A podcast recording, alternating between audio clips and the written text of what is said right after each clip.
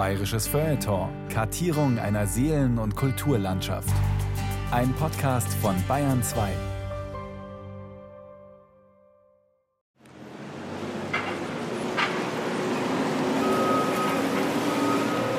Auf dem Domberg von Freising ist es mit der himmlischen Ruhe bis auf weiteres vorbei. Ein Kran überragt die Kuppeln und Türme und statt der Besucher geben Bagger und LKWs den Ton an. Der Gebäudekomplex, zu dem auch das Diözesanmuseum für christliche Kunst gehört, ist zur Baustelle geworden.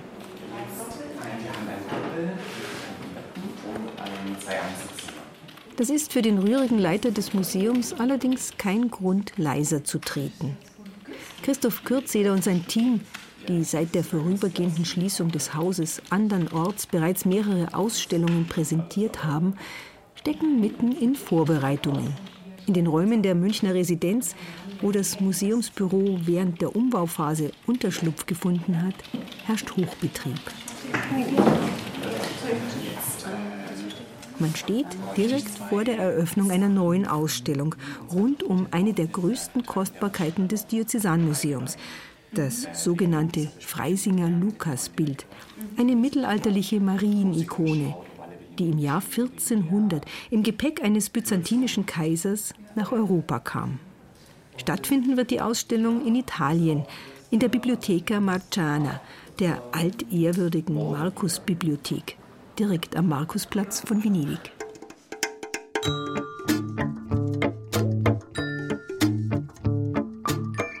Madonna auf Reisen, eine Freisinger Ikone in Venedig.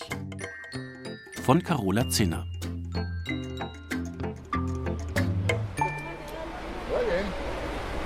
Ein grauer Novembermorgen. Es ist dunkel und es ist kalt. In einer abgelegenen Ecke des Münchner Busbahnhofs herrscht trotzdem beste Stimmung. Alle, die gerade hier eintreffen, gehören in irgendeiner Form zum Kreis der Freunde und Förderer des Freisinger Diözesanmuseums. Vor einigen Wochen bekamen sie per Post das Angebot, an einer organisierten Reise zur Ausstellungseröffnung in Venedig teilzunehmen. So sind sie nun da, die pensionierten Gymnasiallehrer und städtischen Angestellten, die Restauratoren und Verlagsmitarbeiter, mal mit, mal ohne Begleitung und versuchen herauszufinden, welchem der vier wartenden Busse sie zugeordnet sind. Und dann beginnt das Reinklettern und Lieblingsplatz okkupieren, das Verstauen von Getränken und Proviant, bis endlich mit geübtem Griff die große Wochenzeitung aufgeschlagen werden kann. Währenddessen hat draußen Busfahrer Andi noch ordentlich zu tun, bis all die Rollkoffer und Rucksäcke im Gepäckfach verstaut sind. Dankeschön. Okay. Okay. Ich bin Bus 3. Und dann kann es endlich losgehen.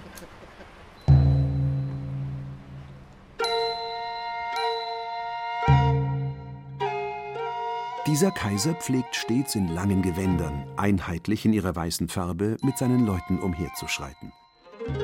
Weder ihre Häupter noch die Bärte hat je ein Rasiermesser berührt. Man konnte ihn und sein Gefolge einfach nicht übersehen. Die Ankunft von Manuel II. in Venedig im Frühling des Jahres 1400 muss ein gigantisches Ereignis gewesen sein. Der Doge persönlich fuhr dem Herrscher von Byzanz in der Lagune auf dem Bucentaur entgegen, der prächtigen Staatsgaleere. Die Stadt empfing den Kaiser des Oströmischen Reiches mit allem Pomp und ehrte ihn, der in einem der schönsten Palazzi am Kanal Grande logierte, mit einem Fest für die stattliche Summe von rund 200 Golddukaten. So weit, so gut. Venedig hatte ein Problem, wie Sie wissen. Entweder man läuft sehr viel oder man fährt mit dem Vaporetto. Nachdem es ja so ist, dass wir Christoph Kürzeder steht vorne im Bus und instruiert die Gruppe. Er sieht ein wenig erschöpft aus. Die letzten Tage vor der Ausstellungseröffnung waren eng durchgetaktet. Und wie immer bei Projekten des Diözesanmuseums musste auch diesmal insgesamt alles ganz schnell gehen. Nur gut ein Jahr lag zwischen der Idee und dem Eröffnungstermin. Das war sogar für das in dieser Hinsicht kummergewöhnte Team um den energiegeladenen Museumsdirektor nur mit letzter Kraft zu schaffen. Ach, wenn's halt nur nicht immer so interessant wäre. Was treibt uns? Die Freude an Ausstellungen und das Thema der Hagiosoretissa, also dieses wunderbaren Lukasbildes und diese Geschichte, die muss erzählt werden. Und nachdem diese wunderbare Ikone im Jahr 1400 mit großem Gefolge eben mit dem oströmischen Kaiser Manuel II. in Venedig angekommen ist, haben wir gesagt, es wäre doch schön, diese Ikone wieder an den Ort zurückzubringen und die Geschichte dieser Reise zu erzählen.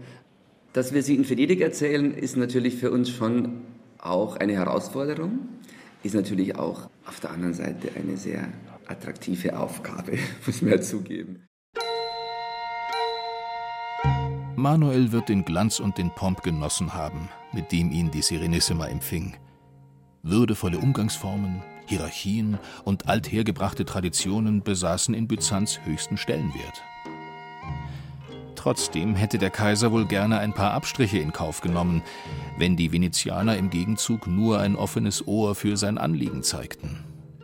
Denn es gab einen Grund, dass der Herrscher sich zu dem für einen oströmischen Kaiser äußerst ungewöhnlichen Schritt entschlossen hatte, sein Land zu verlassen. Byzanz war in Not und brauchte Hilfe. Der osmanische Sultan Bayezid und seine Truppen hatten auf ihrem Eroberungszug durch das Land die Hauptstadt Konstantinopel eingekesselt.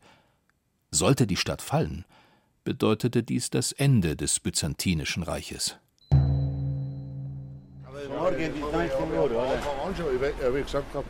Was die Bustour nach Venedig angeht, ist es mit der von Christoph Kürzeder beschworenen Attraktivität momentan nicht recht weit her. Die Fahrzeuge sind nach einem Zwischenstopp in Verona bei Einbruch der Dunkelheit nun am Rand der Lagunenstadt angekommen. Plötzlich stockt alles an einer Mautstelle.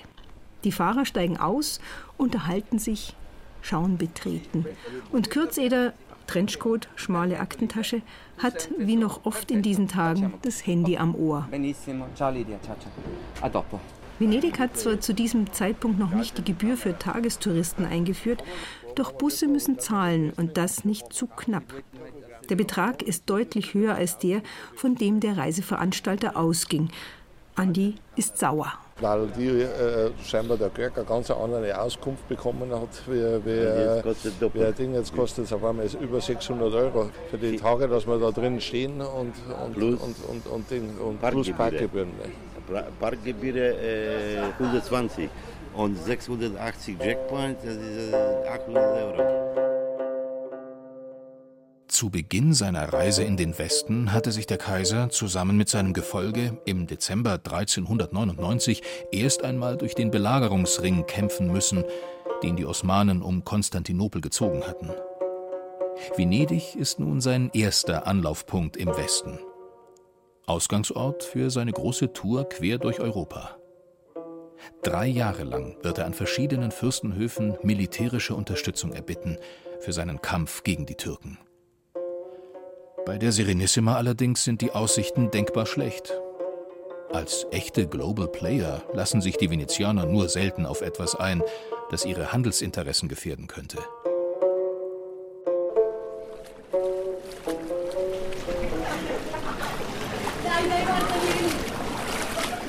Es ist nass in Venedig.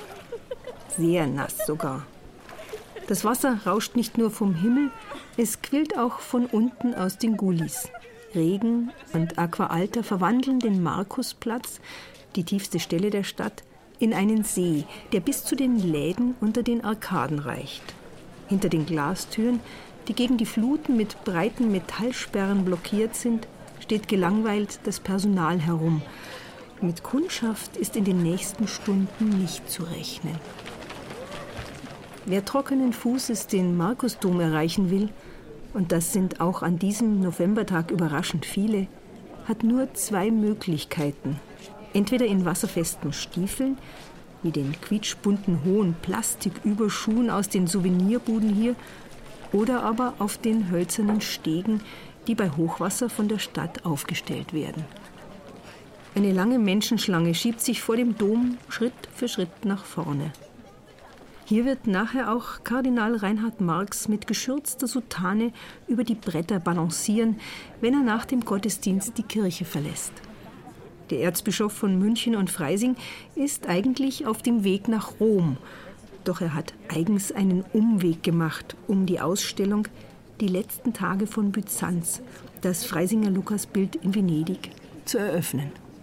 Und weil er schon mal da ist, liest er in der weltberühmten Basilika di San Marco auch gleich noch die sonntägliche Messe. Es ist wenig los im Kircheninneren, wo sich sonst Unmengen von Schaulustigen tummeln. Trotzdem gibt es einiges hin und her, bis auch wirklich jeder den besten aller Sitzplätze ergattert hat. Kann ich noch mal raus, weil ich sehe ja überhaupt nichts hinter dem dicken Ja, nein, nimm früh. Na, ich setze mich woanders hin. Dabei lässt sich eigentlich all das Schöne hier von jedem Platz aus genießen. Die goldglitzernden Gewölbe mit ihren einzigartigen Mosaiken, die Worte des Erzbischofs und der Gesang, mit dem der Chor das Halbdunkel des Raumes erfüllt. Nur die große Pala d'Oro, der berühmte tafelförmige Altaraufsatz mit seinen vielen Details aus Gold, Silber und Edelsteinen, den Reinhard Marx vor Beginn des Gottesdienstes noch kurz bewundert hat, ist von den Bänken aus kaum zu erkennen.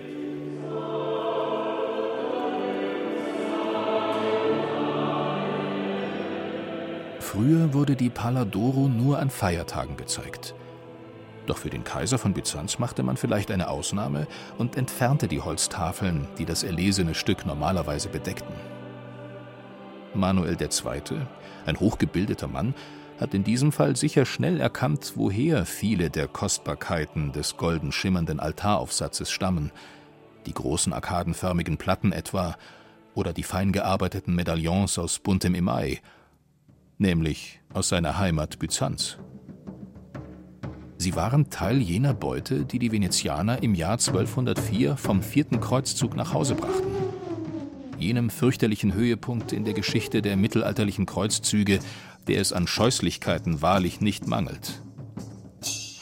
Die Kreuzritter waren damals eigentlich mal wieder losgezogen, die heilige Stadt Jerusalem aus den Händen der Ungläubigen zu befreien – dann jedoch hatten sie sich umentschieden und gegen Konstantinopel gewandt.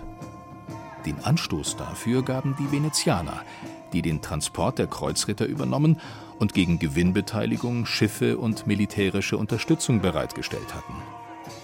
Für sie bot die Eroberung der reichen Stadt gleich zwei Vorteile.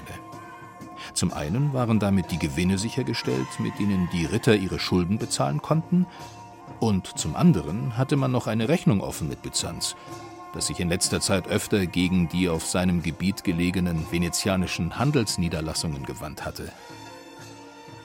So kam es zur Belagerung und Eroberung von Konstantinopel. Im Namen Jesu wurde das Rom des Ostens, Zentrum des orthodoxen Christentums, niedergebrannt, verwüstet und geplündert. Der Doge und seine Leute allerdings ließen sich nicht derart hinreißen wie die Kreuzritter, sondern zeigten jenen Scharfblick, für den sie auch sonst bekannt waren. Alles, was besonders schön und kostbar war, landete in ihrem Anteil der Beute und wurde achtsam in die Lagunenstadt verfrachtet. So kamen unter anderem die vier antiken Bronzepferde in Lebensgröße nach Venedig, die noch heute in Kopie das Westportal des Markusdoms schmücken – die vielen tausendfarbigen Steinplatten, Brückenbögen und Säulen in seiner Fassade. Und auch die beiden Doppelskulpturen aus rotem Porphyr an der Ecke des Doms. Vier Männer in antiker Militärkleidung, die sich paarweise jeweils mit einem Arm umschlingen. Die andere Hand liegt kampfbereit auf dem Griff des Langschwertes, das ein jeder unter dem weiten Umhang an der Seite trägt.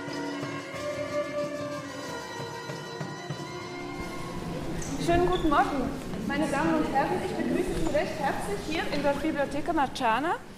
Die Bibliotheca Marciana, eine der größten Nationalbibliotheken Italiens, liegt direkt am Markusplatz. Doch natürlich ist auch an einem feuchten Tag wie diesem dort Trockenheit garantiert.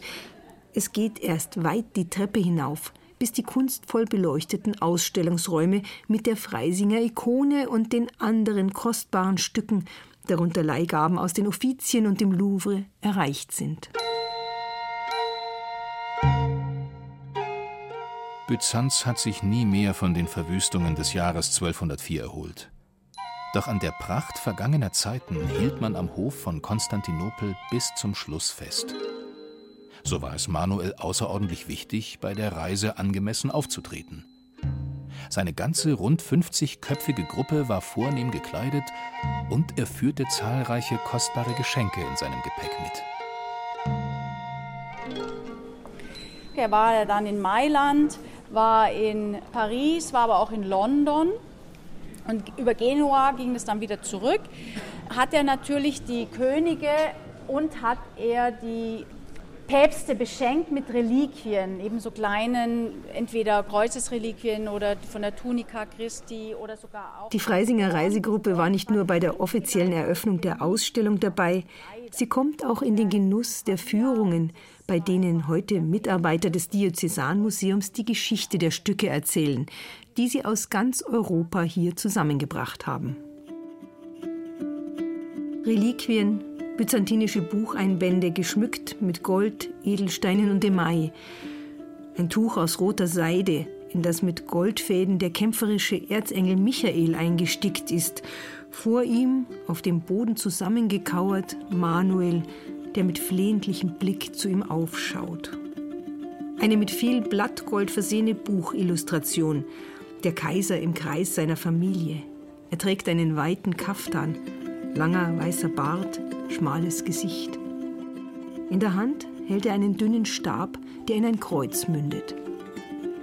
Im Zentrum des Raumes prangt das Freisinger Lukasbild mitsamt dem üppigen Altaraufsatz, in den es das Freisinger Domstift in der Barockzeit einbauen ließ. Angesichts der engelbeladenen Opulenz wirkt die Ikone in der Mitte geradezu bescheiden. Sie zeigt Maria, genau nach jenem Porträt, das der Legende nach der Evangelist Lukas malte, als ihm die Gottesmutter leibhaftig erschien. Sie schaut den Betrachter mit zur Seite geneigtem Kopf direkt an. Das ernste Gesicht mit dem winzigen Lächeln in den Mundwinkeln ist umgeben von einem dunklen Schleier. Den Oberkörper leicht seitlich gedreht, hält die Madonna die geöffneten Hände halb weisend, halb bittend nach oben. Das Ganze ist mehrfach umrahmt. Es gibt aufgenagelte Metallplättchen und kleine Emailbildchen, dazu zahlreiche Aufschriften. Vieles davon wurde dem Stück aus dem 10. Jahrhundert erst nachträglich beigefügt, sagt Dr. Carmen Roll vom Diözesanmuseum.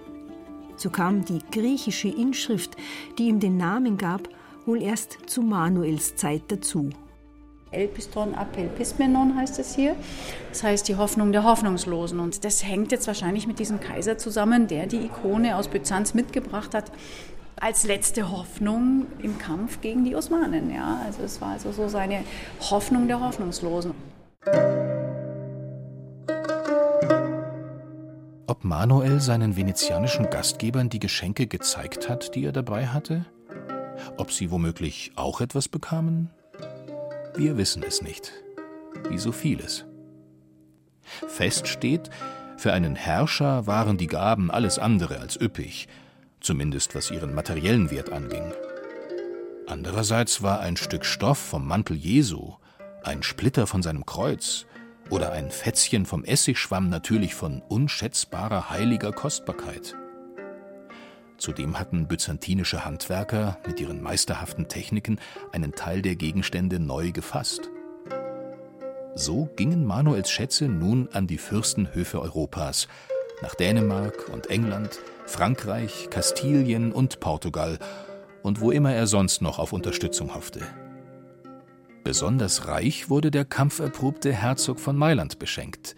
Gian Galeazzo Visconti erhielt nicht nur das Lukasbild, die Hoffnung der Hoffnungslosen, das über mehrere Umwege rund 40 Jahre später im Freisinger Dom landen sollte, sondern auch einen Dorn von der Krone Christi, das Feinste vom Feinen zu jener Zeit. Vorausgesetzt, das Stück war auch wirklich echt. Wie wenig Ansehen Byzanz im Westen noch besaß, zeigt die Tatsache, dass Visconti sich vom Kaiser einen schriftlichen Beleg für die Echtheit erbat. Erst als ihm das Dokument mit Manuels persönlicher Unterschrift vorlag, waren alle Zweifel beseitigt.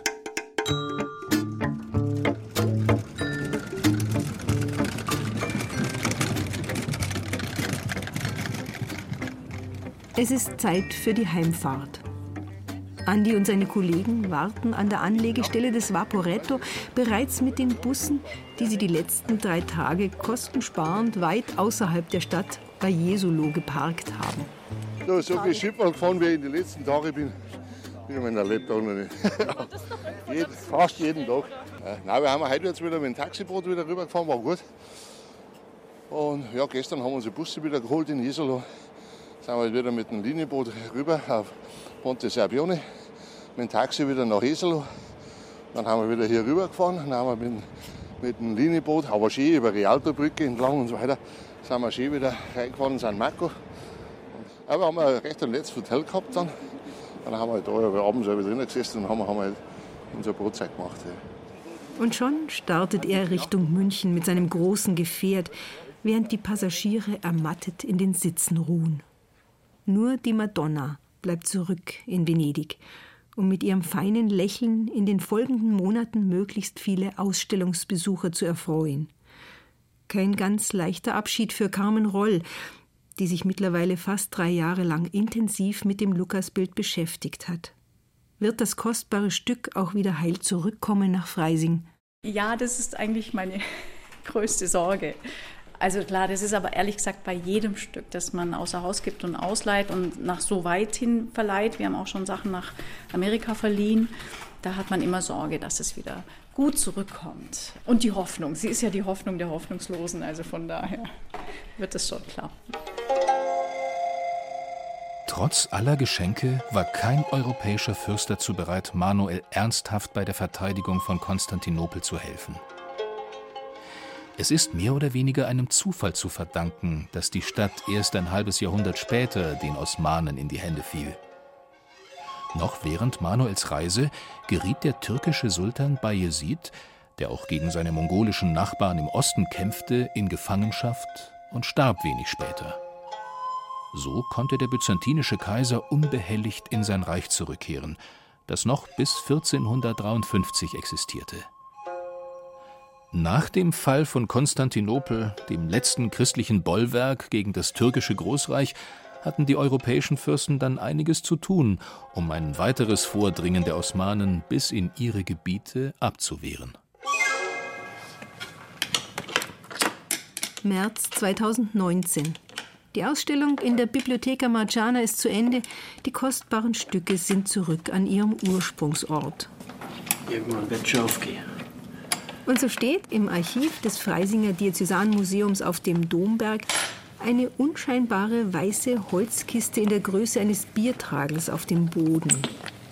Vorsichtig öffnet Sabine Kreuz, die Leiterin der Restaurierungsarbeiten, zusammen mit ihrem Mitarbeiter Richard Wimmer den Deckel. Da ist jetzt die Ikone drin. Die ist jetzt zusätzlich noch mal eingeschlagen in ein Baumwollgewebe, das mit ganz vielen Silberpartikeln versetzt ist, die quasi aus der Luft schädliche Stoffe schon aufnehmen können. Dass ich da so nah dran sein darf, das ist mir noch nicht gelungen. Ein richtiges Highlight. Ja, schon, gell? Ja ob es der Kaiser damals auch so schön verpackt hat?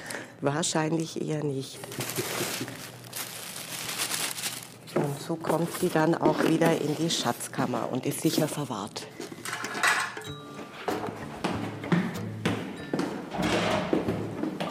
Madonna auf Reisen, eine Freisinger Ikone in Venedig. In der Reihe Land und Leute hörten Sie eine Sendung von und mit Carola Zinner. Gesprochen haben außerdem Christian Baumann und Peter Veit. Ton und Technik Daniela Röder. Regie Carola Zinner. Eine Produktion des Bayerischen Rundfunks 2019. Und das ist der Schrank für die Ikone. Jetzt ist sie wieder heil zurück.